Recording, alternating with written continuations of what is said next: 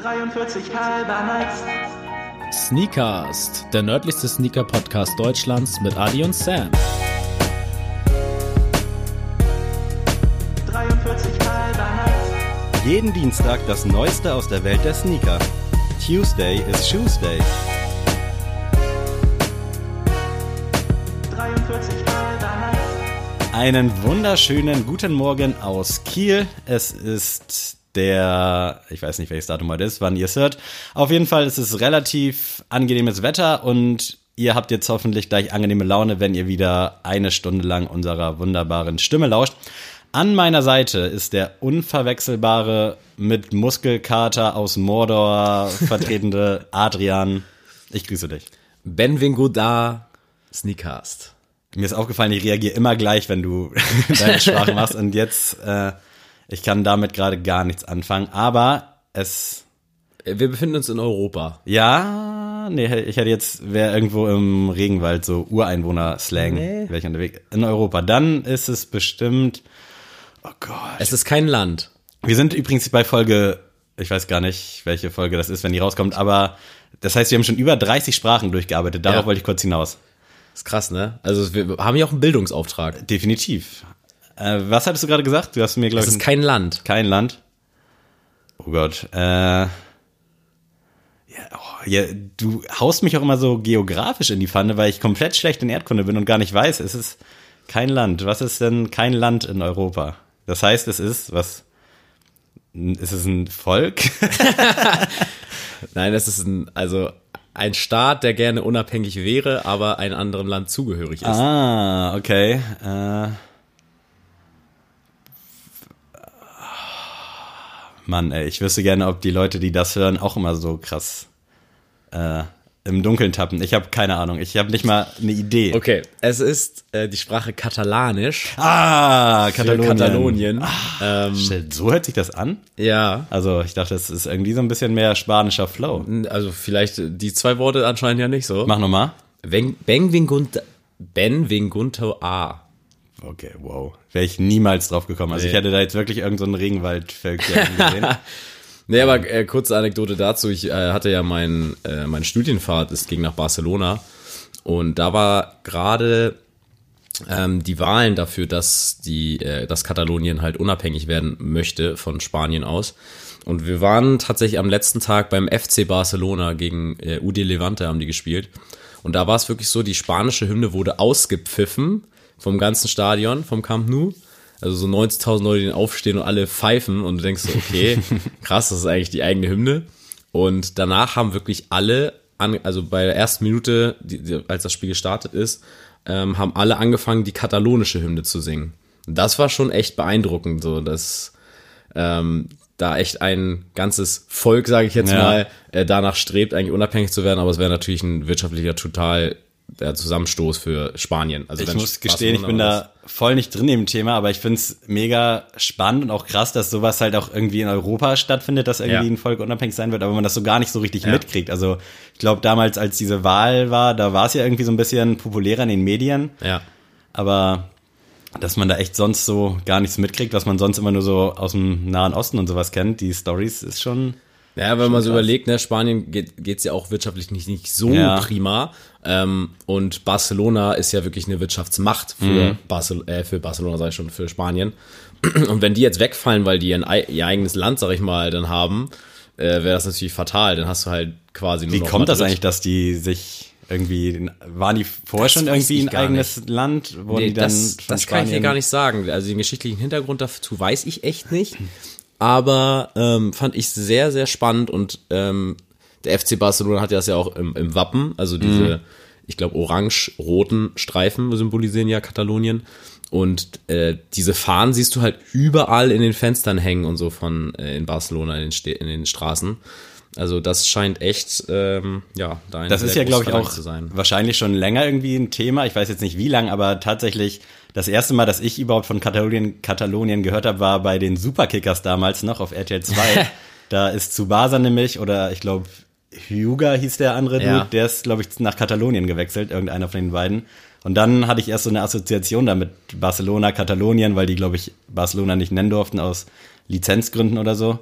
Und da wurde ich zum ersten Mal aufmerksam auf diese Katalonien-Thematik. Ja, auch, also bei mir war es auch durch Fußball, einfach nur, weil man dann gesagt hat, irgendwie so die Katalanen. Ne? Stimmt, ja, das Dass kam dann, dann- da immer gesprochen hat. Darauf war ich dann auch erst im Anschluss darauf aufmerksam. Ja, und wenn man überlegt, auch, das hätte ja auch äh, Konsequenz für den FC Barcelona, weil dann würde es ja auch eine eigene Liga in Katalonien geben. Äh, da hättest du nur FC Barcelona ist ja- und äh, Espanyol Barcelona und dann wäre es das eigentlich schon. das wäre auch ganz weird. Aber naja, Lass uns äh, zu Politik in Frankreich noch mal kurz. Nein, Spaß. ich wäre jetzt voll aufgeschmissen gewesen. Nein, jetzt soll es natürlich auch mal wieder um Schuhe gehen. Und zwar äh, haben wir euch ja schon den Jordan 1 bis 4 vorgestellt. Ich möchte noch was vorher ein, einwerfen. Da, dazu, ich Oha. wollte es nur schon mal announcen, Okay, ja. worum es jetzt heute gehen soll. Und heute haben wir uns äh, den Jordan 5, 6, 7 und 8 rausgepickt. Yes, das sir. heißt, wir steigen langsam, nähern uns der Zweistelligkeit. Und da haben wir ein bisschen was vorbereitet. Jeder wieder zwei Schuhe, unabhängig voneinander recherchiert und aufgebaut. Allerdings äh, hat Adrian vorher noch was für uns mitgebracht. Genau, wir wollen natürlich weitermachen mit vier Statements. Und ähm, ja, heute habe ich wieder vier andere Schwerpunkte aus meinem Leben rausgeholt. Ich bin sehr gespannt. Fakt und Fiktion liegen oft nah beieinander. Entscheidend ist der Blickwinkel. Sind Sie richtig positioniert? Nummer eins: Ich habe den Geburtstag einer meiner besten Freunde vergessen. Der, Zweitens, ich habe Motrip mal beim Pissen getroffen. Drittens, ich hatte noch nie einen One-Night-Stand. Viertens, ich bin eher ein Papa als Mama-Kind. Ich bin schockiert über die falschen Statements. Ich glaube, ich weiß, welches richtig ist sogar. Äh, wobei ich sagen muss, das erste ist, glaube ich, in heutigen Zeiten gar nicht mehr so ein Ding. Und zwar, äh, ich stelle das oft fest, dass irgendwie vermeintlich gute Freunde meinen Geburtstag einfach vergessen. Ich bin ihnen auch nicht böse deswegen. Äh, früher war es ja immer so, dass man Facebook noch hatte. Da wurde man dann erinnert, auch wenn es dann irgendwie, ich sag mal nicht der beste Freund war, aber irgendwie ein guter Buddy. Aber mittlerweile, für mich ist das voll wichtig, dass ich da an die Geburtstage denke. Ich habe die auch alle in meinem Kopf fest verankert. Also ich kann die eigentlich gar nicht so richtig vergessen. Manchmal kommt es dann vor, dass ich im Eifer des Gefechts irgendwie vergesse zu gratulieren, aber so vom Ding habe ich es auf dem Schirm. Aber ich glaube, das ist, dieses Geburtstagsgratulier-Ding ist gar nicht mehr leider so ein Ding. Aber ich glaube, ich weiß, welche Story richtig ist. Dazu dann Okay. aber später mehr. Ja, nice. Dann äh, wollen wir doch mal starten in die Jordan-Thematik. Und äh, ich habe zwar, also es war ein bisschen ein Dilemma für mich, als wir dann beschlossen haben, ähm, es geht um 5, 6, 7 und 8. Du hast dir ja ausgesucht, welche du machst. Hast du die Genau. eigentlich bewusst ausgewählt? Ja, das war halt, äh, das Ding war, ich fand's halt von der Aufteilung letztes Mal halt cool, dass wir uns halt abgewechselt haben und deswegen wollte ich das auch eigentlich beibehalten. Deswegen gab's für mich nur die, die Szenarien, ich mache 5 und 7 oder 6 und 8. Und 5 ist ja so mein Herzensmodell, dadurch, dass es da mit mir angefangen hat mit der ganzen Sneakerliebe. Aber ähm, tatsächlich äh, ist der Siebener nicht so mein Favorite. Deswegen äh, habe ich mich dann für 6 und 8 entschieden, weil ich die beide sehr geil finde. Okay. Ähm, ja. Mir kam das nämlich auch so ganz gelegen. Also ich hatte gehofft, dass ich den Fünfer irgendwie machen kann. Nicht, weil ich ihn im Regal habe, schon mal Spoiler vorweg, aber weil ich ihn eigentlich echt geil finde und jetzt auch anhand meiner Recherche bin ich da auf einiges gestoßen, was für mich auch so ein bisschen für Aha-Momente gesorgt hat. Mit dem Siebener konnte ich nicht mehr so krass relaten, allerdings war der für mich auch noch irgendwie ein Begriff, aber jetzt dann in Zukunft äh, 9, 10, 11 und 12, ich glaube, ich weiß nicht, bis, bis wann wir das durchziehen. Bis 34. Da wird es dann halt schon schwierig, wenn wir uns dann im zweistelligen Bereich abseits des Elvers und vielleicht noch des Zwölfers bewegen. Aber nichtsdestotrotz, wenn du nichts hast, würde ich dir ein Nee, bisschen was zum gerne raus. Jordan Bin gespannt. 5er erzählen. Und zwar Jordan 5, wie der Name vielleicht schon verrät, fünf Jahre quasi nach dem Einser hat der Release gefeiert. Das war im Jahr 1990. Sprich, er hat dieses Jahr auch 30-jähriges Jubiläum. Läuft allerdings so ein bisschen unterm Radar, wobei dieses Jahr schon einige geile Colorways rauskamen, aber jetzt nicht so, finde ich, mit dieser Kraft und Popularität wie der 90er Air Max beispielsweise. Damals 125 Dollar gekostet. Ich glaube, beim Jordan 3 und 4 haben wir uns irgendwie noch bei 100 Dollar, glaube ich, bewegt. Ich bin mir nicht mehr ganz sicher. Auf jeden Fall weniger. Und wie ihr wisst, recherchiere ich dann auch nicht nach, sondern äh, hau einfach irgendwelche Thesen raus. Es gab damals vier Colorways. Der richtige OG-OG war der Black Metallic Silver. Den hatte ich so auch irgendwie gar nicht so richtig auf dem Schirm. Also ich bin immer mit dem Fire Red eigentlich so gegangen und mit dem Reverse dazu. Es gab noch den New Emerald, den habe ich auch schon des Öfteren gesehen. Der ist so ein bisschen weiß-lila, meine ich. Ja. Angehaucht. Auf jeden Fall echt schöne, schöne Farben. Das Design lieferte mal wieder The Legend himself, Tinker Hatfield, der ja ab dem Dreier, meine ich, dabei war. Ja, genau. Äh, die Inspiration, das hat mich sehr interessiert, weil diese Haifisch-ähnlichen Akzente am Schuh, an der Sohle, haben mich schon immer so ein bisschen irritiert. Äh, die Inspiration stammt erstmal, äh, wollte er Jordans Moral und seinen Arbeitswillen so ein bisschen symbolisieren und dieses Streben nach Dominanz. Und dafür hat er sich tatsächlich ein Kampfflugzeug aus dem Zweiten Weltkrieg äh, rausgesucht. Und zwar die P-51 Mustang Kampfmaschine. Die war im Zweiten Weltkrieg für Luftangriffe äh, in Deutschland verantwortlich und hat angeblich über 5000 feindliche Flugzeuge zerstört. Und es gab so eine, ganz komisch, dass es überhaupt so, es gab so eine Special Edition davon. Da war halt irgendwie so ein, so ein Hai-Gesicht aufgemalt und hatte auch diese Hai-Zähne, die wir dann auch äh, auf dem Jordan 5 finden. Und ja, das war quasi dann für ihn diese perfekte Personifizierung äh, für diese Stärke und das Streben nach Dominanz und hat dann quasi, ja, Jordan so gesehen verbildlicht und das, was er bis dahin geleistet hat. Äh, genau, dieses Flugzeug wurde damals auch The Shark genannt. Das sollte, dadurch kam halt diesen komischen Haifischszene, von denen ich mich schon immer gefragt habe, wo die herkommen. Und zuvor hatte Tinker Hatfield den Nike Mag designt, äh, kennen wir alle aus Zurück in die Zukunft, für, glaube ich, 80 Prozent irgendwie so ein Holy Grail, aber so ein richtig Holy Holy Grail, also ist ja der Schuh schlechthin. Holy moly Grail, ja. Mit dem kann ja irgendwie jeder irgendwie auch relaten. Und da hat er sich dann die Inspiration zur Sohle geholt vom Jordan 5er. Hat damit allerdings auch in Kauf genommen, äh, diese erhöhte Gefahr des Vergilbens, äh, wenn die Sohle mit Feuchtigkeit in Berührung kam. Hat ihn aber, glaube ich, nicht so gejuckt.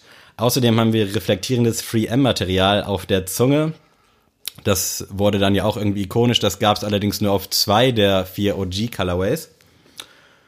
Und ja, 2000 kam dann das erste Re-Release, also zehn Jahre später. Da hat der Schuh dann nur 120 Dollar gekostet, also sogar 5 Euro nochmal im Preis runtergegangen. Mittlerweile bewegen wir uns bei 190 roundabout, je nach Release und äh, Collabo. Berühmt wurde der Schuh damals durch The Fresh Prince of Bel Air. Will Smith, liebe Grüße. Äh, macht momentan auch harte Zeiten durch, ne? Ja. Also was da abgeht, Wahnsinn. Kam auch so aus dem Nichts. Auf einmal alles voller Memes über Will Smith. Halt durch, Bruder. Äh, der hat halt sehr häufig den Jordan 5 zu seinen ikonischen Outfits getragen. Fand ich auch. komplett, komplett ohne Laces auch, ne? Ja, legendär. Also allein dafür, so durch diesen modischen Aspekt, finde ich, lohnt es sich, die Serie sich eigentlich nochmal zu geben. Sehr, sehr geiles Ding. Und der hat dann auch 2013 seinen eigenen Jordan äh, Bel Air bekommen. Geht momentan, glaube ich, so für 500, 600 Dollar. Soll jetzt allerdings, das hatte ich gerade noch im Vorfeld gesehen, re-released werden. Äh, Im August sogar schon. Ich weiß nicht, ob da was dran ist, ob das hier auch in, in Deutschland passiert. Allerdings steht das wohl in den Startlöchern laut Sneaker News. Und 2018 zum 50-jährigen Geburtstag von Will Smith kam auch nochmal ein Jordan 5er raus und auch als Family and Friends Edition auf 23 Paar limitiert, aber das sind dann auch Schuhe, die man eigentlich so nicht bekommen konnte. 2015 kam dann auch die erste Supreme Jordan Collabo, auch auf dem Jordan 5er, äh, relativ schlicht gehalten, gab drei Colorways, schwarz, weiß und in so einem Camo-Look und tatsächlich den schwarzen und weißen finde ich eigentlich super nice. Äh, ähnelt sehr den OG Colorways, allerdings steht dann da so Supreme noch auf der Seite mit drauf, aber nicht so knallig, sondern eher dezent und die Nummer 94 als Gründungsjahr. Und 2018, wir kennen es alle, die PSG-Kollabo gemeinsam mit Jordan. Da kam dann damals auch ein 1er Jordan und ein 5er Jordan raus. Zieht sich ja bis heute durch. Generell eigentlich eine ganz coole Sache von Jordan, dass sie da mit PSG zusammenarbeiten. Ist jetzt auch irgendwie ein Club, der fußballerisch schon überzeugt, allerdings ja auch so ein bisschen als Söldnertruppe gilt, aber irgendwie einen coolen Style fährt und das fand ich halt auch schon immer. Das momentan äh, berühmteste Abbild des 5er Jordans ist wahrscheinlich auf dem 2020 Modell auf dem Off-White. Äh, ja, natürlich voll durch die Decke gegangen. Schwarzer Colorway, ich finde, da kam irgendwie dieses High-Design nochmal so richtig zur Sprache. An der Stelle auch wieder liebe Grüße an Marcel, der seinen immer noch Deadstock im Karton hat. Ich hoffe, oder ich gehe, ich weiß auch, dass er den früher oder später tragen wird, aber auf den bin ich schon sehr, sehr neidisch. Was gibt's noch zu sagen? Äh, ich weiß nicht, ob das stimmt, weil ich verschiedene Quellen gelesen habe, aber er hat irgendwie 92 mal drei Punktewürfe in dem Schuh hingelegt. Und bis dato hat ihm, glaube ich, nur die NBA-Meisterschaft gefehlt und die hat er, glaube ich, im Fünfer in der Saison 89, 90 auch äh, gewonnen. Ich weiß nicht, kannst du das verifizieren? Äh, nee, tatsächlich mit dem Sechser ist er das erste Mal. Ah, okay, geworden. dann war das, glaube ich, so, dass mit dem Fünfer wurde dann gesagt, dass der Grundstein irgendwie gelegt ja. wurde. Also ja, das kann man gut sagen. das kann sein. Das war eine englische Quelle, sorry dafür. äh, ja, alles in allem auf jeden Fall einer der schönsten Jordans in meinen Augen. Also früher gab es halt für mich, ehrlich gesagt, nur den Einser so richtig. Mittlerweile habe ich auch die Liebe zu Vierer und Fünfer so ein bisschen entdeckt. Und beim Fünfer bin ich auch definitiv heiß auf den einen oder anderen Colorway. Also sobald ich irgendwann mal wieder in Hamburg bei Footlocker bin und einen anprobieren kann, werde ich mir auf jeden Fall auch einen zulegen. Bis dato habe ich keinen, äh, aber ich bin definitiv heiß drauf. Sehr schön. Äh, ja, wie ich eingangs erwähnt habe, war ja der Fünfer, so sag ich mal, nostalgiemäßig für mich immer der beste oder größte Sneaker, so sag ich mal, in der Sneakerlandschaft. Ich finde, der ist, ist sehr klobig. Ja. Ist auch äh, sehr schwer. War, glaube ich, auch der erste asymmetrische Schuh äh, Ja. am Schaft. Also, und ich finde halt auch, was man sagen muss, also ich hatte ja den 2013er Fire Red mir damals gekauft und der war von der Qualität echt Dreck. Also Ja. im Gegensatz zu den äh, anderen Jordan-Sachen. Also ich hatte ja damals keinen Vergleich, deswegen war ich halt glücklich und das war auf jeden Fall das beste Paar Schuhe, was ich bis dato beset äh, besessen habe. Aber ähm, so nach heutiger Sicht, wenn ich jetzt, ich habe den Schuh ja immer noch und ich trage den auch immer noch ab und an mal und da sieht man halt krasse Unterschiede, ne? Also das ist kein Vergleich zu einem Jordan 1er, den du jetzt zum Beispiel hier hast, diesen Jim Red zum Beispiel, der hat ja ein geileres Leder als der Fünfer. Aber ich fand auch immer diese Haifisch-Szene sehr interessant. Wusste ich auch nie, bis jetzt auch echt nichts damit anzufangen. Habe ich, Ich auch extra nicht. aufgespart. Das wollte ich echt von dir erfahren. ähm, Finde ich aber ziemlich geil, also wie Tinker Hatfield das immer wieder Ja, schafft, irgendwie Also die, äh, die, die Charakterzüge von Michael irgendwie auf den Schuh äh, umzuwandeln. Also kleiner Spoiler in Richtung Jordan 7, da fand ich die Entstehung zum Design auch krass und da habe ich mal so überlegt, wie heftig, was muss man im Kopf haben, dass man daraus so eine Inspirationskraft zieht, also Ja. dass du quasi dir so ein Flugzeug aus dem Zweiten Weltkrieg anguckst und denkst so, okay, krass, du denkst dann so weit, was da für, ein, für eine Motivation hintersteckt, dieses Flugzeug zu bauen und das ist ja eins zu eins, sind das die Charakterzüge von Michael Ja. Jordan so ganz abgedreht. Also wirklich nice und ihr könnt euch gerne mal das Bild reinziehen zu dieser P51 The Shark Machine. Also sieht sehr, sehr lustig aus. Also irgendwie mega surreal auch, dass damit einfach Leute getötet wurden. So. also, ja, also natürlich darf man das jetzt nicht gutheißen, aber definitiv ähm, nicht. ist auf jeden Fall eine geile äh, Hintergrundstory und ja, also ich glaube, äh, der Fire Red wird immer in meinem Schrank stehen und da werde ich mir auf jeden Fall noch mal ein neues Paar holen. Dieses Jahr war das halt äh, geldtechnisch nicht drinne, aber äh, ja, ein Fire Red muss eigentlich immer in meiner Sammlung vertreten sein. Aber ja, lange Rede, kurzer Sinn. Äh, ich glaube, wir gehen einfach mal weiter zum Jordan 6. Und zwar ist der natürlich ein Jahr später gekommen, im sechsten Jahr von Jordan in der NBA. Und dort hat er dann wirklich den ersten Titel äh, mit gewonnen. Ähm, Designer hinter dem ganzen äh, Prachtstück war natürlich wieder Tinker Hatfield, wer auch sonst. Und mal wieder hat er sich von einer, ich sag jetzt mal, Maschine äh, inspirieren lassen. Und zwar hat er MJs Porsche einfach als äh, Inspiration genommen. Vielleicht sagt euch ja was, ähm, ich glaube, ich weiß gar nicht, welches Modell, ich glaube der 14er oder sowas, der hat ja auch so einen Ferrari-Look. Ja. Kommen wir irgendwann nochmal drauf, aber auf jeden Fall hier wurde das schon zum ersten Mal aufgegriffen, diese Autothematik, weil äh, MJ ja ein sehr großer Autonarr ist oder war auch zu dem Zeitpunkt. Und ähm, der größte Kritikpunkt von Michael war damals an den Jordans, ähm, dass er schwierig die angezogen hat. Also dass es immer schwer war, die anzuziehen. Und äh, MJ hat damals wirklich jedes Paar nur einmal angezogen zum Spiel. Also jedes, jedes Spiel ein neues Paar Schuhe, was ich gar nicht verstehen kann, weil ich muss sagen, ich muss meine Schuhe eingelaufen haben. Also die ersten Ja. Spiele oder Trainings mit neuen Schuhen sind halt richtig scheiße. Also da, da ich musst glaube, das kennt auch jeder aus dem Fußball und so. Also, ja, genau. Also das ist ja wirklich, also und jedes Paar, jedes Spiel ein neues Paar Schuhe. Ich weiß jetzt nicht, wie das im Profibereich so heutzutage ist, ob das Standard ist. Aber kann ich mir eigentlich kaum vorstellen. Aber na gut, mit der Intensität, sag ich mal, die MJ auf dem Parkett auslebt, ist das vielleicht dann auch okay, jedes Mal ein neues Paar Schuhe zu, äh, zu kriegen. Ähm, Retailpreis war auch 125 Dollar, wie der äh, 5er Jordan. Und es gab damals äh, vier verschiedene Colorways. Einmal den White Infrared, den Black Infrared, den Carmine und den Maroon Colorway. Allerdings hat er den Maroon Colorway nie getragen im Spiel. Also den gibt es zwar seitdem, aber er ist nie im Spiel aufgetreten. War auch irgendwie komisch, weil das Rot ja gar nicht zu den Bulls-Farben irgendwie gepasst hat. Aber äh, tatsächlich, der Carmine ist in meinem Besitz. Habe ich auch schon ein paar Mal erklärt, dass das für mich eigentlich der unbequemste Schuh in meiner Sammlung ist. Soll ja auch, glaube ich, Anfang nächsten Jahres äh, wieder aufgelegt werden. Genau, und äh, ja, White und Black Infrared war für die Heim- und Auswärtsspiele gedacht und sind ja auch ikonisch, kennt ja auch quasi jeder. Und jetzt halt zu diesem, zu dieser Technik, sag ich mal, dahinter, ähm, warum der jetzt vom Porsche inspiriert ist oder warum der besonders einfach, sag ich mal, zum Anziehen ist, ist einmal ähm, die Zunge, die ist ja nicht aus Stoff oder Leder oder Mesh oder sowas, sondern das ist ja wirklich so ein Plastik, so eine Plastikzunge am Ende, wo so zwei Aussparungen sind, wo, wo du wirklich mit den Fingern, sag ich mal, den rausziehen kannst. Und du hast hinten auch so ein Pull-Tab, ähm, das so ein bisschen an den Spoiler, sag ich mal, erinnert vom Porsche. Das soll auch daran erinnern und das soll halt wirklich das Anziehen erleichtern. Also es ist auch, das kann ich auch bestätigen, also der ist wirklich sehr einfach anzuziehen, also das kann man echt schnell machen.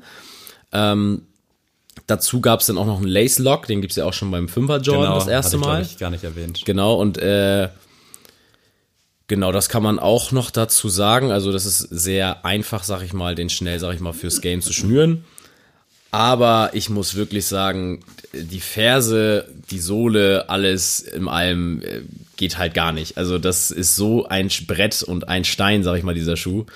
Ich weiß nicht, ob mein Paar einfach nur missraten ist oder ob das jetzt bei den neuen Paaren auch so ist. Vielleicht können ja einige relaten. Ähm, aber der 6er Jordan ist mit einer der bedeutendsten Schuhe der Reihe, denn äh, Michael ist ins First All-NBA-Team gekommen, First All-Defense, Liga-MVP, also quasi best, der Ballon d'Or des, der NBA. Ähm, 31,5 Punkte pro Spiel hat er damit aufgelegt, also ganz wahnsinnig. Wurde dann auch noch zum wertvollsten Spieler der Finals gewählt und hat Magic Johnson, sagt ja vielleicht auch noch einigen was, 4 zu 1 mit seinen Bulls, also gegen die Lakers, gewonnen.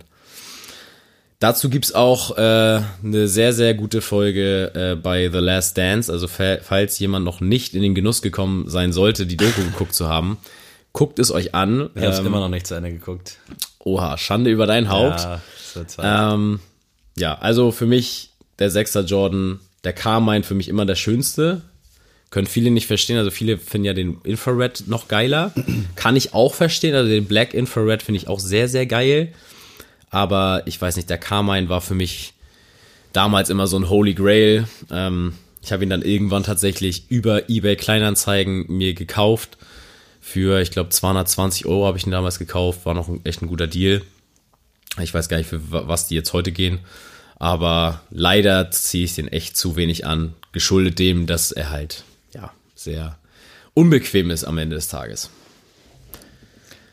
Äh, interessanter Vertreter oder wahrscheinlich so der Jordan Sechser, der dann wahrscheinlich auch die New Kids aufmerksam gemacht hat, war dann wahrscheinlich auch letztes Jahr der Travis Scott Sechser. Genau, also Der grün, grünliche, wie nennt man das?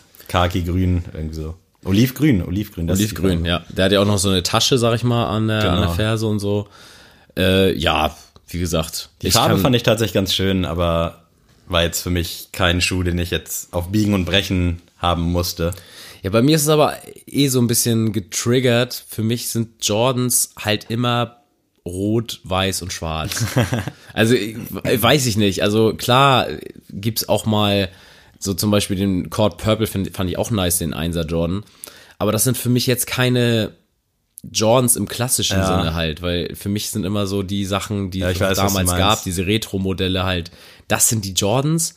Deswegen, auch wenn ähm, jetzt hier, wenn jetzt Marcel mit seinen Off-White-Fünfern vorbeikommt, dann denke ich, also assoziiere ich das jetzt nicht in erster Linie als, oder er hat einen Jordan an. Das ist für mich kein Jordan, das Mhm. Ja, ist für ist mich ein halt Off-White-Schuh Genau, ja. das ist halt so ein Designer-Modell, so sag ich mal, der daran, der sich, ja, den Schuh halt, sag ich mal, als Vorlage genommen hat.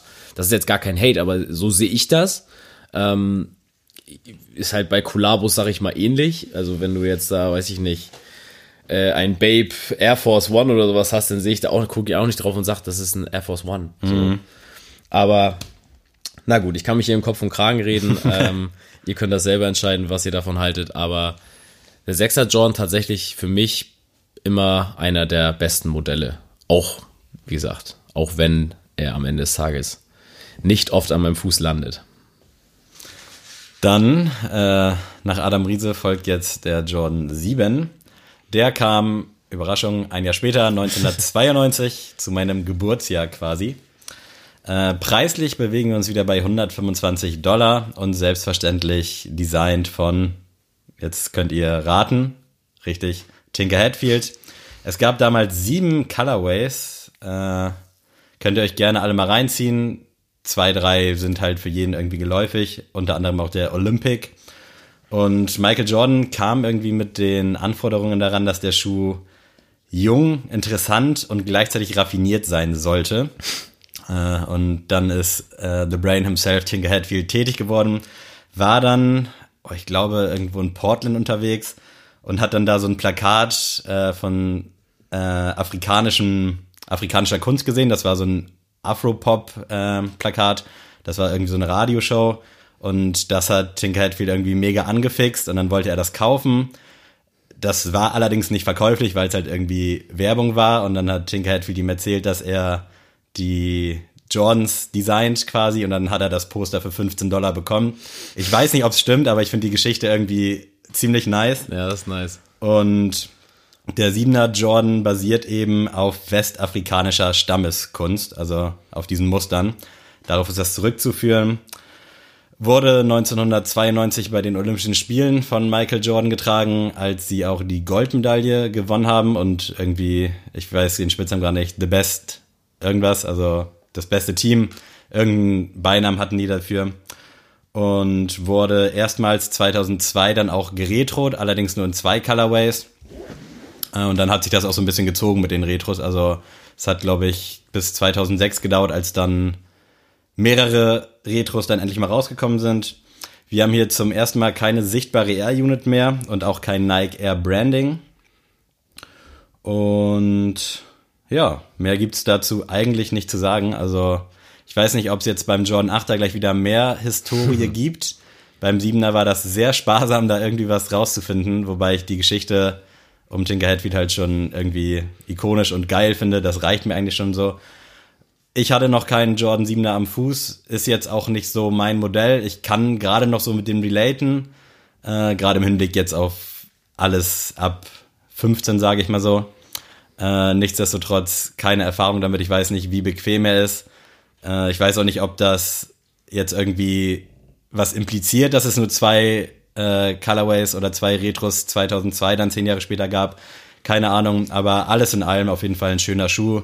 Und ich glaube, durch diesen Olympiasieg 92 ist das so das Standing für den Schuh, würde ich jetzt mal behaupten. Ja, genau. Also durch das ganze Dream Team äh, und so wurde er dann auch ikonisch und der Olympia Colorway ist, glaube ich, auch der ikonischste von Ja, der wurde dann auch relativ häufig neu aufgesetzt. Genau, aber ich muss auch sagen, Jordan 7, ich weiß auch nicht, irgendwie fehlt mir da was. Also so ganz überzeugt hat er mich bis heute nicht. Ich, wie, ihr kennt ja schon meinen Traum, also ich will ja jedes äh, Jordan Retro Modell einmal besitzen in irgendeiner Farbe. Aber auch beim 7er, das wäre halt so einer der letzten, den ich mir anschaffen Ja. würde. So, das, das wirklich nur noch, um die Sammlung, sag ich mal, zu vervollständigen. Aber nee, also irgendwie, ich finde es schon vertretbar. Also er ist auf jeden Fall cooler als der Zweier. Ja. Und der ist cooler als der Zehner auch für mich. Aber ja, ist für mich irgendwie so eine Mischung aus dem Sechser und dem Fünfer, irgendwie so. So sehe ich das immer so, das kleine stiefmütterliche Kind äh, von dem Fünfer und Sechser. Aber naja, ist äh, trotzdem, hat seine Daseinsberechtigung auf jeden Fall. War ja auch eine wichtige Saison für Michael, mal wieder. Also hat ja auch den zweiten Titel dann in Folge geholt. Und ja, springen wir mal zum Jordan 8. Und da muss ich sagen, war ich sehr überrascht. Ich habe mir nämlich die äh, Werbespots angeguckt und das ist wirklich empfehlenswert. Also äh, da, da ging es ja schon los mit dieser äh, Looney Tunes Kampagne für äh, Michael, also für die Space Jam Movie und das war ja auch seine letzte Saison, bevor er zurückgetreten ist. Und er hat äh, vorweggenommen, Spoiler-Alarm, mal wieder einen Titel geholt und hat da damit den Three-Peat äh, kom äh, komplett gemacht, also drei Titel in Folge in drei Jahren. Und ja, in dieser Pause, sag ich mal, in seiner Baseball-Pause hat er dann ja Space Jam gemacht und das war halt das Jahr, wo das dann losging mit der ganzen Promotion. Deswegen ähm, ja, wird der eine Colorway, also kamen drei Colorways insgesamt raus, zwei während der Saison und eins, äh, ein paar während der Playoffs. Und äh, deswegen nennt man den einen auch Bugs Bunny Colorway. Dann gab es noch den Aqua Colorway, für mich mit Abstand einer der schönsten äh, Jordan Retros. Also der soll auch unbedingt in meine Sammlung. Und dann noch ein Playoff Colorway, der kam halt zu den Playoffs, der war so ein bisschen rot-schwarz angehaucht. Retail war mal wieder 125 Dollar. Kann man sich heute gar nicht mehr vorstellen. Also ja, das ist echt krass. Sehr geiler Preis eigentlich. Und ja, da ähm, war der Kritikpunkt von vielen, dass der sehr, sehr schwer ist, der Schuh. Also sehr ähm, breit, sehr, also sehr klobig und der hat ja auch zum ersten Mal, sieht man die Laces nicht, sondern da ist so ein Pull-Tab, sag ich mal, drüber und auch oben ähm, an der Ferse ist auch nochmal ein Pull-Tab, was du zurückziehen kannst. Und das soll einfach auch nochmal so ein bisschen das Spiel von Michael Jordan unterstützen. Ähm, man hat ja auch die ikonische 23 dann mit auf der, ja, ich sag mal, auf diesem Pull-Tab mit drauf. Und ich fand's überraschend, dass der Aqua Colorway ist ja echt mal abseits der Vereinsfarben so gewesen, ne? Also dieses hellblau, dunkelblau, mhm. äh, lilane, das hat ja quasi gar nichts zu tun gehabt mit den Chicago Bulls zu der Zeit. Und äh, fand ich mal geil, dass sie da mal was Neues, sag ich mal, reingebracht haben.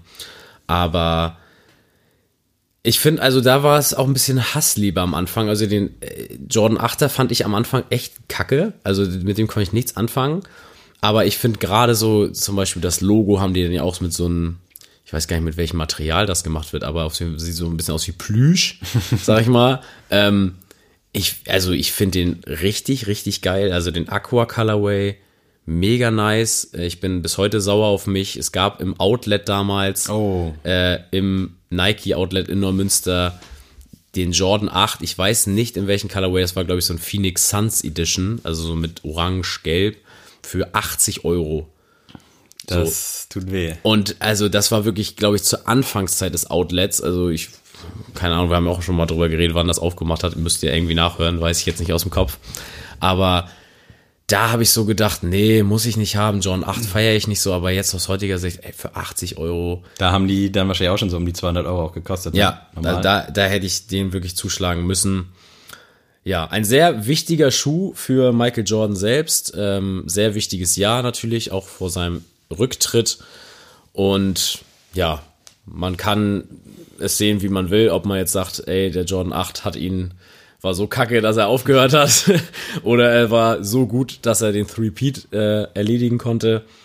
Aber ich finde, es ist ein wunderschöner Schuh. Ich hätte gern den Aqua und der wird irgendwann in meine Sammlung wandern. Früher oder später. Nice, dann wisst ihr jetzt schon Bescheid, wie es um den Jordan 1, 2, 3, 4, 5, 6, 7 und 8 steht. Ich hoffe, ihr konntet ein bisschen was mitnehmen. Äh, die Reihe wird auf jeden Fall fortgesetzt. Jetzt wird's dann aber auch irgendwie ein bisschen unspektakulärer. Also ich glaube, die nächsten vier werden nochmal ganz cool, aber alles darüber hinaus ist dann mit Arbeit verbunden, aber die nehmen wir natürlich sehr gerne für euch auf, dass wir irgendwann bei 34 Diese Rubrik wird präsentiert ankommen. von bist du bereit? Ich habe heute ein bisschen was Entspanntes mitgebracht. Äh, und zwar habe ich heute Morgen mit Lara so ein bisschen gebrainstormt, weil so langsam gehen mir die Themen aus. Äh, also ich habe jetzt noch einige in petto, aber meine Picks dafür gehen auch so ein bisschen aus, okay. weil man dann ein bisschen mehr überlegen muss. Aber heute, äh, passend zur Uhrzeit, 10.30 Uhr ist es jetzt, den Tag verraten wir natürlich nicht, Äh, Thema Brotbelege, Brötchenbelege. Also Ah. was sind so deine, deine Essentials auf Brot quasi? Bei mir kennst du wahrscheinlich einen schon. Ich schmeiß direkt meinen ersten Pick in die Ja. Runde.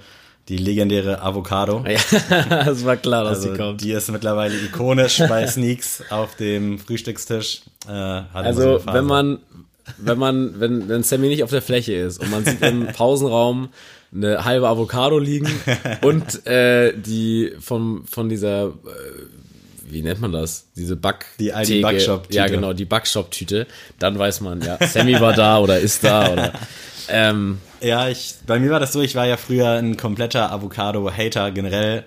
Alles, was irgendwie so einen gewissen, ich sag mal, popkulturellen Hintergrund hatte. Also irgendwann kam so die Zeit, da war Avocado auf einmal mega hip. Das hatte ich früher nie auf dem Schirm. Das ist irgendwie so die letzten drei, vier Jahre in meinem Kopf erst so passiert. Genauso wie Sushi war auch so ein Ding, was für mich erst nachträglich geil war, aber auch erst vor vier, fünf Jahren so einen richtigen Boom erlebt hat. ja.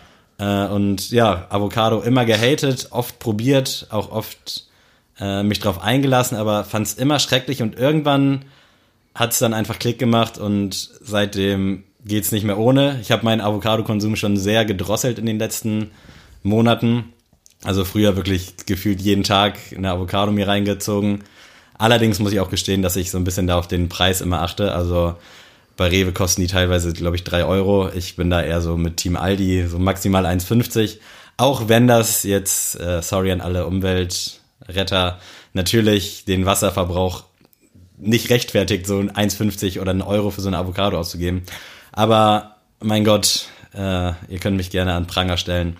Avocado ist für mich so absolutes Essential mittlerweile auf dem Frühstück, Frühstückstisch und darf definitiv nicht fehlen. Sowohl als, ich nenne es jetzt mal Butterersatz, also drunter und dann vielleicht noch irgendwas drüber, also Scheibe Käse oder so, als auch pur einfach mit Salz und Pfeffer ein Gedicht.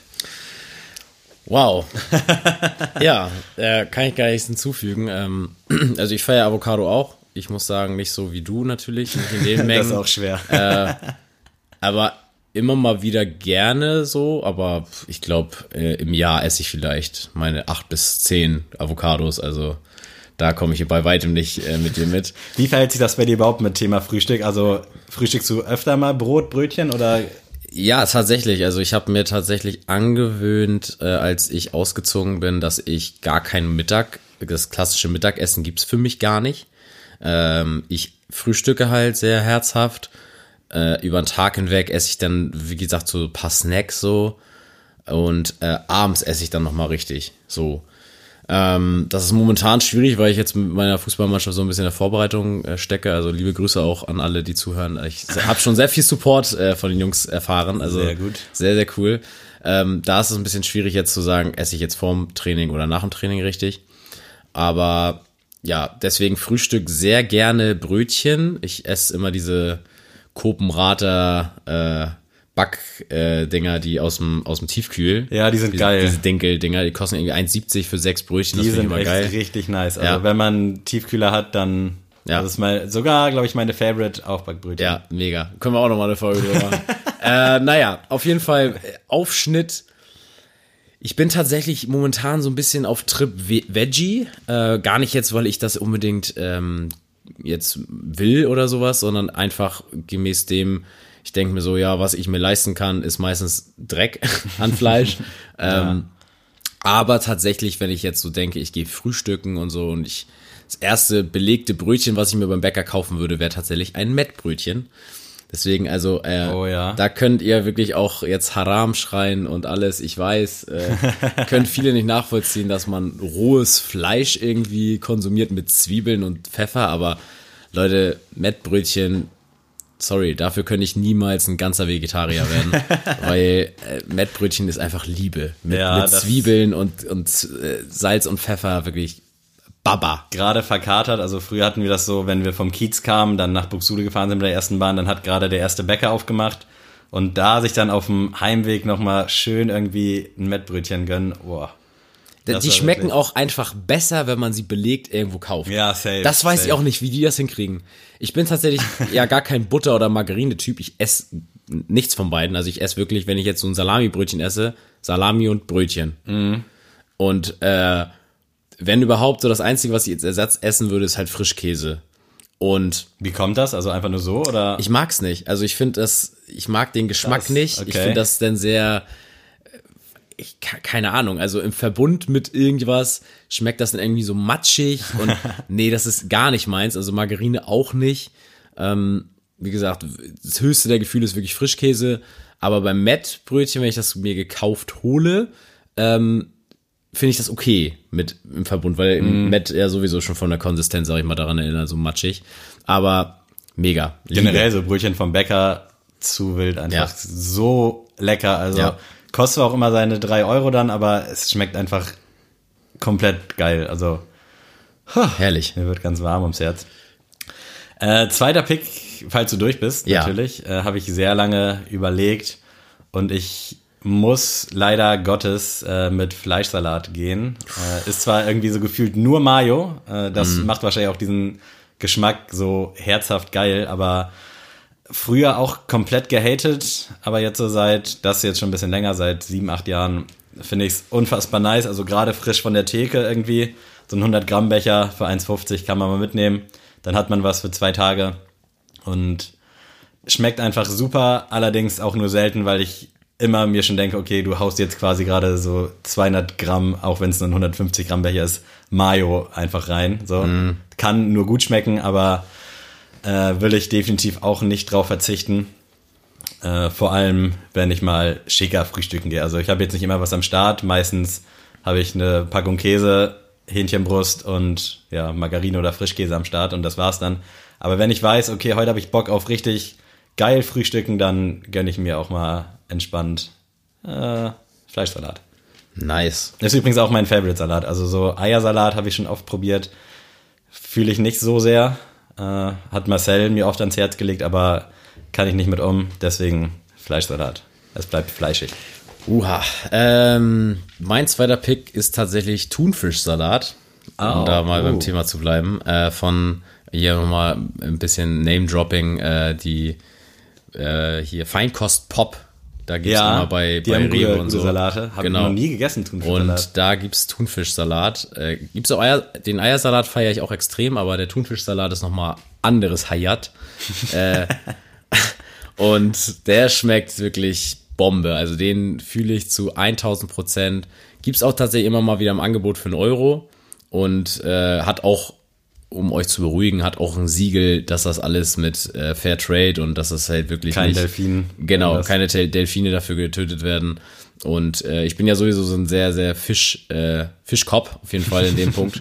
Und deswegen Thunfischsalat ist morgens einfach Liebe. Heute Morgen. Lebt der auch von Mayo oder ist der, wie ist da? Nee, da, oh, ich weiß gar nicht, was da jetzt genau drin ist. Da müsste ich echt lügen. Aber da ist der Thunfischgehalt sehr hoch.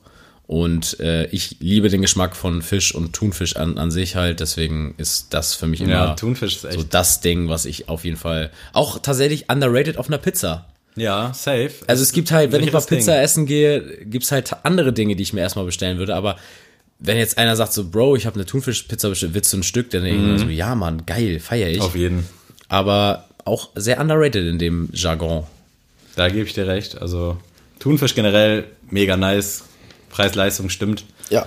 Äh, ja, habe ich mir auf jeden Fall jetzt mal eine Inspiration geholt. Also werde ich mir die Tage, glaube ich, mal zulegen und dann euch Feedback geben in irgendeiner Folge. Äh, mein dritter Pick ist leider auch sehr klassisch. Ich bin eigentlich eher so der herzhafte Typ beim Frühstück, aber so eine Nutella-Stulle, die geht halt immer. Uh. Äh, muss man natürlich auch mal vorsichtig sein, auf die Linie achten. Aber so ein Glas Nutella zu Hause zu haben, das ist schon nicht verkehrt. Und ja, dann natürlich ohne Butter oder irgendwas drunter. Da wurde ich früher immer in der Schule geärgert für, weil meine Oma mir da immer noch irgendwie einen halben Kilo Butter drauf geknallt hat und dann noch Nutella und dann, ja. Alles, was man streicht, da mache ich auch nichts drunter. Also keine Butter oder Margarine und einfach mal so ein schönes Nutella-Brot so zum Abschluss des Frühstücks. Das ist schon richtig, richtig geil. Also Shoutout auch an den DFB, auch immer der dafür Werbung macht oder gemacht hat. Keine Ahnung. Krass, also äh, tatsächlich äh, Nutella und so sind ist bei mir echt rausgegangen irgendwie mit den Jahren. Aber Ähm, früher ein Ding. Ja, früher auf jeden Fall ein Ding. Also habe ich auch mega gefühlt. Aber jetzt irgendwie hat der Reiz irgendwie bei mir ist irgendwie weg. Ja, ich hatte auch mal so eine Phase, wo ich es gar nicht mehr gegessen habe, aber Äh, meine Mom kauft ab und zu mal so ein Glas. Ist das nicht und sagt dann, ja, nee, ich hatte dann doch irgendwie keinen Bock auf ein ganzes Glas, hier nimm mal mit. Und dann steht hier auf einmal wieder so ein 400 Ja. Gramm Glas Nutella. Und ja, wenn es hier steht, dann wird es halt früher oder später auch das, dann klarer. das ist es halt so, ne? Also ich, äh, wenn ich es hätte, dann würde ich es auch essen, aber äh, auch wenn das jetzt im Angebot ist, würde ich jetzt nicht zugreifen. Tatsächlich, ich bin da eher der Ovo Maltine-Typ. Ja, Äh, Ovo Maltine ist nämlich nochmal anders, anders geil. Äh, aber da sehe ich das dann auch immer nicht ein, die drei Euro zu bezahlen. Also, und für weniger, glaube ich auch, ne? Also Ja, Ich glaube, das ja. Glas ist deutlich kleiner. ja. Und es ist auch ohne Palmöl. Also da Ja, auch das normal. ist ja auch irgendwie. Ich weiß, ich will es nicht hype nennen, aber so dieser Palmölverruf, der ist doch auch irgendwie erst so seit ein paar Jährchen am Start, oder? Ja, also Wo- hängt tatsächlich, das ich, tatsächlich habe ich mal ein, ein Referat in der Schule von einer äh, Mitschülerin damals gehört über Palmöl. Da wurde so erst, also in der neunten, zehnten Klasse. Also No das- hate, da war das so eine Öko. Nee, tatsächlich ging das. Das Okay. war halt auch so ein Bio-Referat, also das ging halt auch um Lebensmittel, da so unser Thema, deswegen war es schon okay und es war halt auch cool, also ich bin da echt vorher nicht drauf aufmerksam geworden. Ähm, deswegen bin ich da auch so ein bisschen, gucke ich da gerne mal drauf bei Schokolade und so, dass da kein Palmöl drin ist, weil ich das auch nicht supporten möchte in meinem Rahmen, also ja, keine Ahnung, wenn ich jetzt eine Milka-Schokolade mit Oreo feier, dann kaufe ich die mir auch und Ja, scheiß jetzt drauf. Es in ist ja gut. Wichtig ist ja, dass man ein Bewusstsein dafür Ja, hat, dass man weiß, genau. was Sache ist. Ja. Und das, also wie gesagt, da bin ich Team Ovo Maltine, wenn überhaupt. Und auch Team Honig, muss ich sagen. Äh, auch richtig underrated irgendwie in heutiger Zeit. Äh, gar nicht mal mehr so der Marmeladen-Fan, aber so Honig, wenn es süß sein soll, ist auch richtig Ja, geil. safe. Aber nichtsdestotrotz, mein dritter Pick ist tatsächlich, ähm, wenn es um Brot, Brotbelag geht, äh, Separierst du zwischen Brot und Brötchen? Ich bin da nämlich so ein Typ für, ich finde, es gibt Sachen, die schmecken auf Brot ja, wesentlich geiler. Ja, das, das stimmt, das stimmt auf jeden Fall. Aber ich habe jetzt gedacht, so im Brötchen äh, bin ich jetzt wieder auf Fisch gekommen. Und zwar das gute alte Bismarck-Brötchen. Würde ich jetzt nicht zum Frühstück ballern. Ja.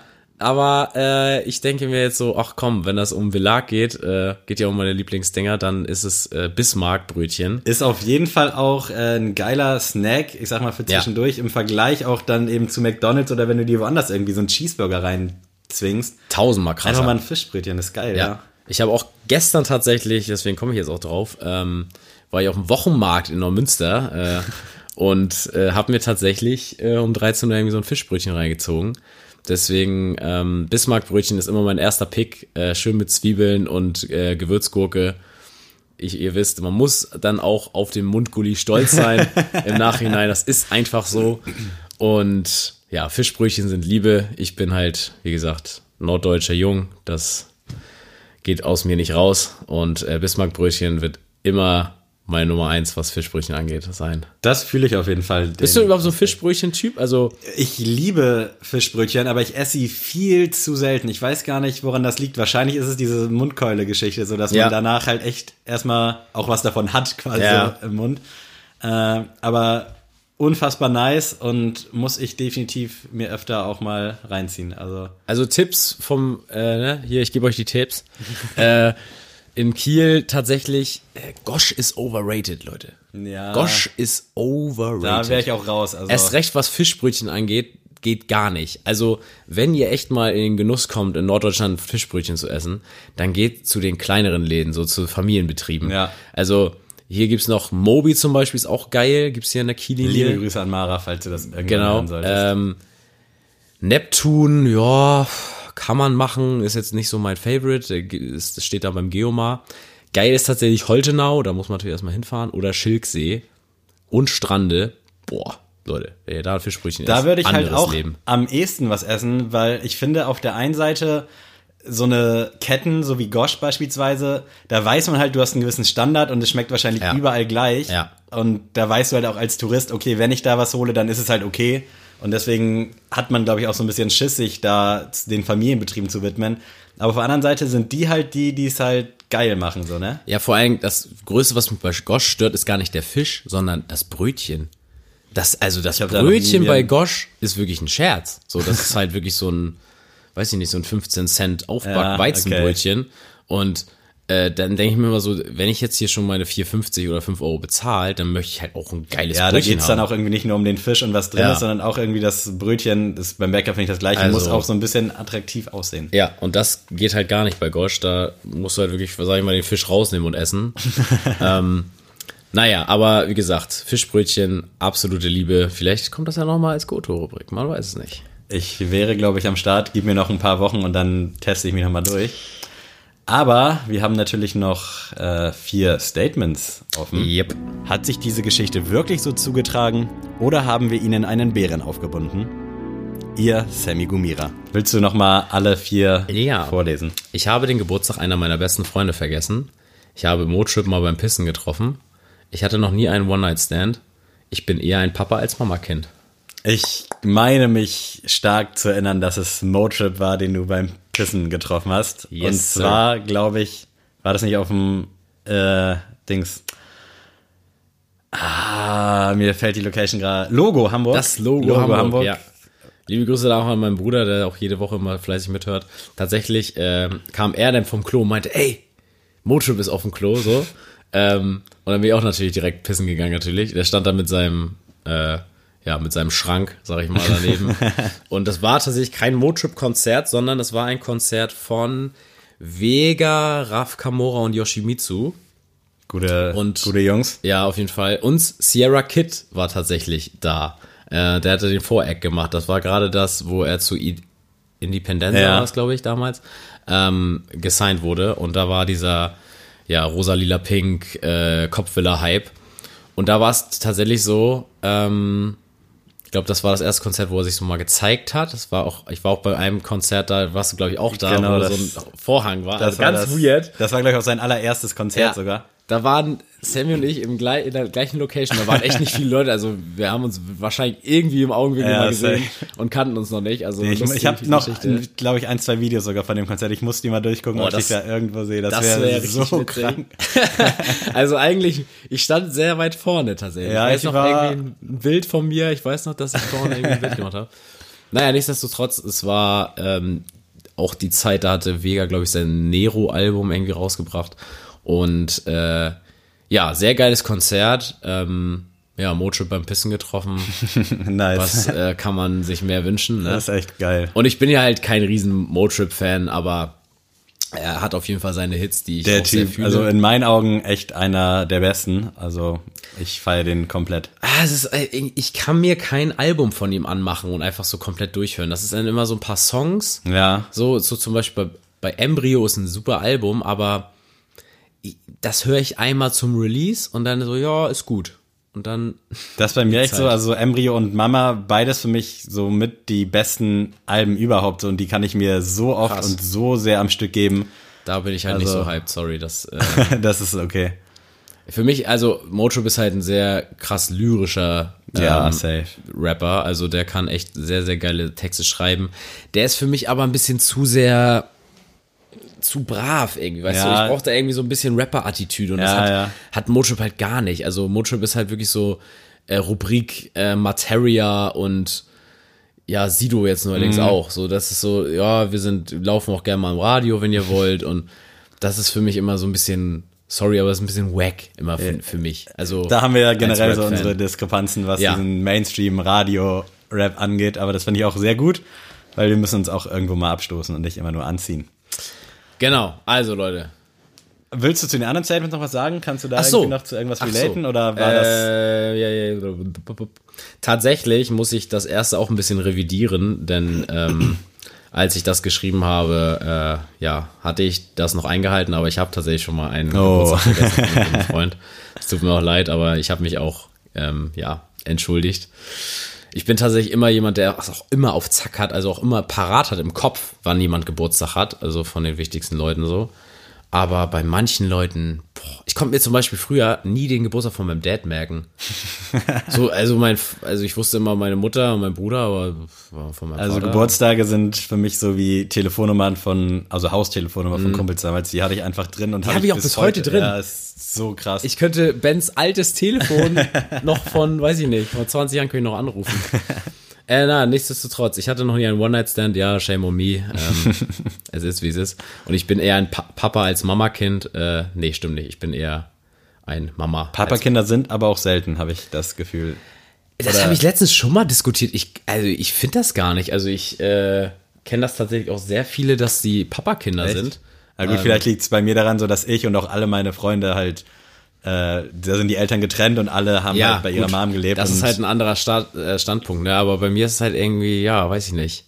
Ähm, nee, wenn dann schon. Äh, ich komme auch sehr nach meiner Mutter, wird auch immer gesagt. Also wenn man meinen Vater und mich sieht, das ist immer so, ja, schon, kommt eine Ähnlichkeit, aber bin dann schon eher, wenn meine Mutter reinkommt, jo, da, die gehören irgendwie zusammen. Ähm, nee, aber tatsächlich bin ich eher ein, wenn man es so nennen will, dann eher ein Mama-Kind. Man hat ja immer irgendwie eher eine Bezugsperson so von beiden. Ja. Ne? Deswegen, ja. Glaubst du, dass Eltern auch ein Lieblingskind haben?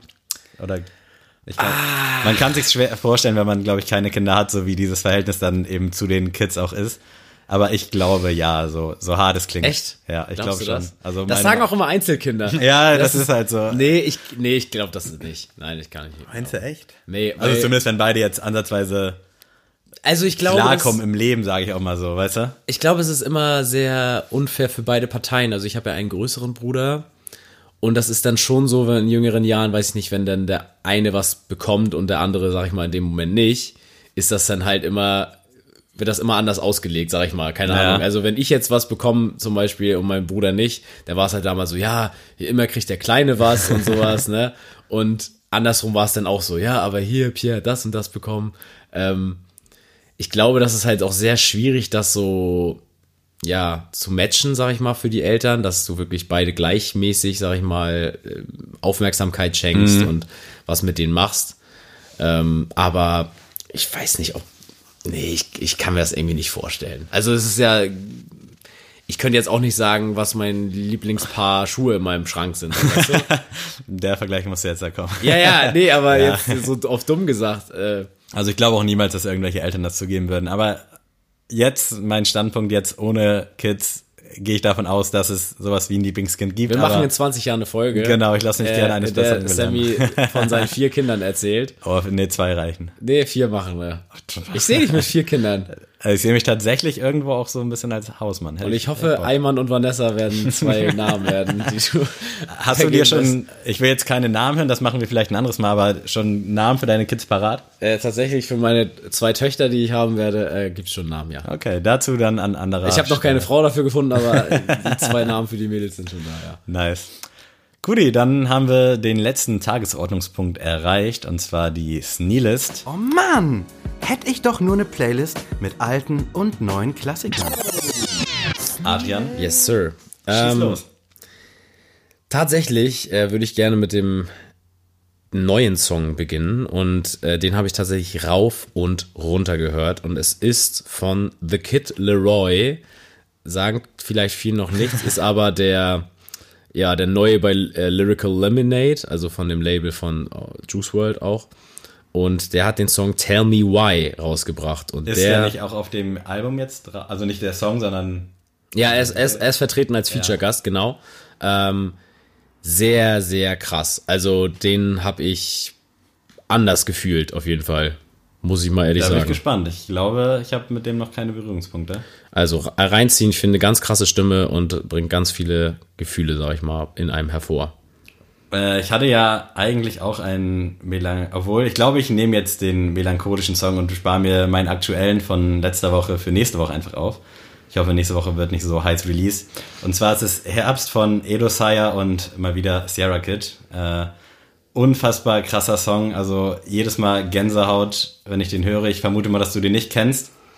Nee, aber Edosaya finde ich ganz schwierig irgendwie. fand den auch schwierig, so als ich nur einzelne Songs gehört, habe, aber ich finde den irgendwie auf Albumlänge diese wie oft erwähnte Melancholie und so. Irgendwie finde ich den Typ mittlerweile so krass, auch wenn der für mich so heftig Lulatsch-mäßig aussieht und auch irgendwie sein ganzer Style und so finde ich sehr schwierig, irgendwie alles so ein bisschen erzwungen, aber musikalisch finde ich den echt richtig, richtig krass und auch The Entire History of You, das Album, fand ich super stark. Ich bin auch gespannt aufs neue Album, aber dieser Track Herbst, der ist echt zu heftig und äh, ja, der, der hat mich abgeholt, definitiv. Ich bin gespannt. So, kommen wir zum Klassiker. Und zwar dieses Jahr, oder dieses, Jahr, wow. Äh, dieses, einmal dieses, Jahr Mal, dieses Mal ist es ein äh, neuerer Song, sage ich mal, so von 2011. Aber für mich eines der bedeutendsten Rap-Alben aller Zeiten. Und zwar ist es vom Album Cold World, The Sideline Story von J. Cole. Äh, Der Song Lights Please. Geil.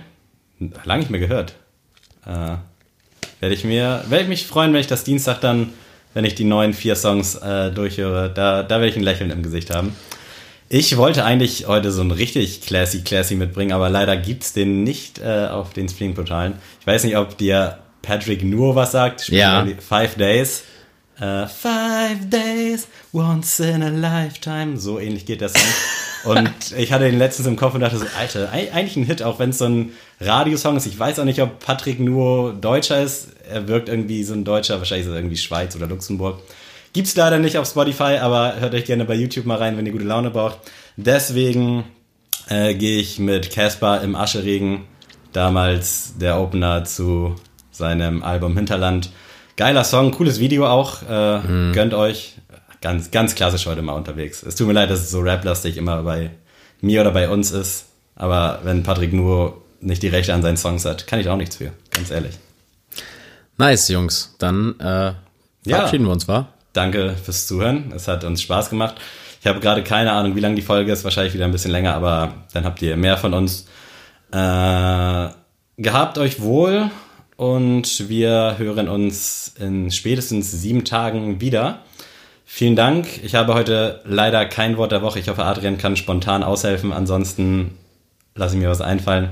Erstmal gebe ich jetzt ab an Adrian. Verabschiede dich bitte von diesen wunderbaren Menschen. Das Wort der Woche. Wird präsentiert vom Duden. Das Wort der Woche ist Schlüsselbein. Oh. Tschö.